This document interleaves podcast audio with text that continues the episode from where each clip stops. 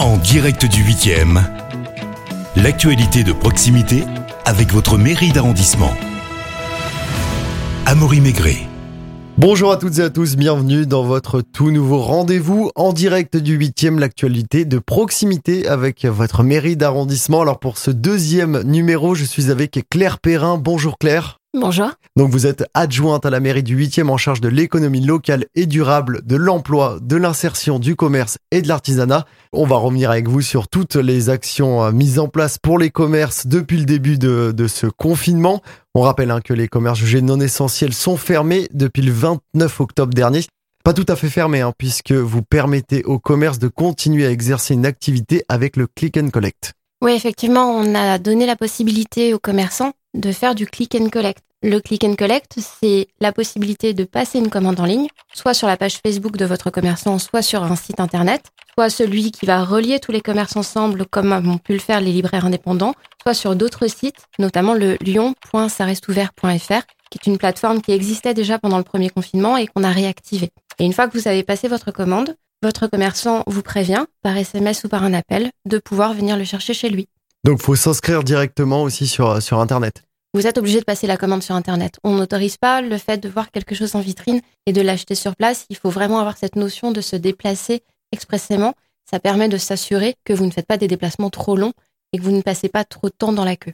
Et est-ce que ça marche? Est-ce que les gens utilisent euh, ce, ce, ce service euh, Click and Collect? Ça a très bien marché, notamment pour les libraires. On sait qu'on a un vrai effet de, de vente sur ce commerce qui était fermé normalement. On a d'autres très bons résultats, notamment sur euh, de la presse. On a eu ce genre de résultats aussi pour des, biens alimentaires sur lesquels on avait beaucoup d'attentes. Euh, on a eu quelques résultats pour des fleuristes aussi. Alors je sais que les fleuristes n'étaient pas censés rester ouverts, mais comme on a eu les Toussaint, il fallait quand même pouvoir s'approvisionner en fleurs et c'était important que les cimetières soient fleuris. Donc ce genre de système a fonctionné.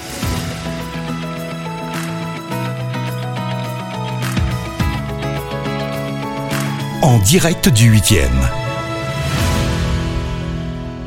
Emmanuel Macron a donc annoncé la réouverture de tous les commerces. Pouvez-vous, s'il vous plaît, nous rappeler le protocole sanitaire qui est mis en place? Oui, bien sûr. Alors tous les commerces vont réouvrir, mais toutes les règles sanitaires s'appliquent. Vous devez assurer un mètre de distance dans la queue, devant et derrière vous. Vous devez aussi respecter les règles qui sont données par le magasin sur le nombre maximum que vous pouvez être à l'intérieur de la boutique. Évidemment, toujours le masque et le gel hydroalcoolique.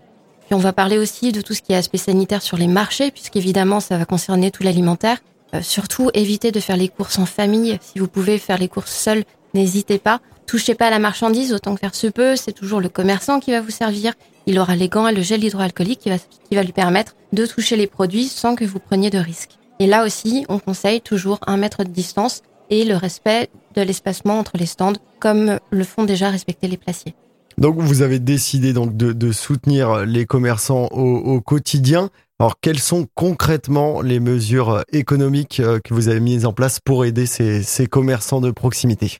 Alors déjà, il faut se souvenir qu'au premier confinement, il y avait eu un choix qui était de ne pas laisser les marchés ouverts. Et nous, on a estimé que c'était très important que les marchés restent ouverts pour l'alimentaire et pour l'alimentation de tous nos habitants dans le 8e arrondissement, d'avoir bien accès à un marché de proximité. C'est le premier vecteur pour accéder à des productions locales et bio, notamment.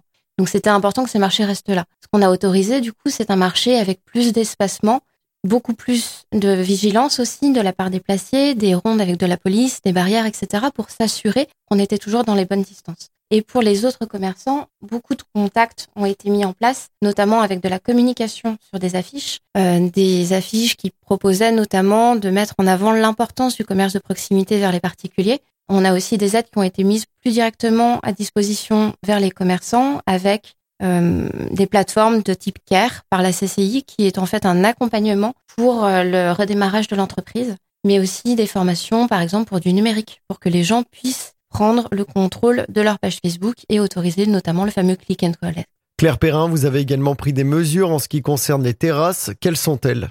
Effectivement, euh, la métropole de Lyon a autorisé l'exonération totale ou partielle du droit de terrasse et des étalages sur toute la fin 2020 et jusqu'au printemps 2021. Donc si vous êtes un commerçant concerné par une terrasse, n'hésitez pas à y penser et à écrire à la direction de l'économie et des commerces. Vous aviez euh, lancé au, au premier euh, confinement une initiative qui s'appelle Les voisins solidaires. Qu'est-ce que c'est? Est-ce que vous pouvez nous le, nous le rappeler? Oui, alors Effectivement, il y a une initiative, je ne peux pas dire que ce soit nous qui l'ayons lancée, hein. c'est une initiative qui a été lancée globalement qui s'appelle Lyon Voisin avec un S-solidaire avec un S.fr, qui est une plateforme d'entraide entre voisins qui vous permet aussi d'aller faire les courses pour les personnes qui auraient du mal à se déplacer et donc finalement de favoriser là aussi le commerce de proximité et le lien social. Comme on l'a déjà vu dans l'épisode précédent avec ma collègue, très important de maintenir le lien social notamment vers les seniors et les personnes les plus fragiles. Donc tout ce qui peut faciliter ce genre de lien sans prise de risque est à valoriser. Merci beaucoup Claire Perrin. Je rappelle que vous êtes adjointe à la mairie en charge de l'économie locale et durable, de l'emploi, de l'insertion, du commerce et de l'artisanat. À très bientôt en direct du 8e. Merci à vous. C'était en direct du 8e, l'actualité de proximité avec votre mairie d'arrondissement à écouter en podcast.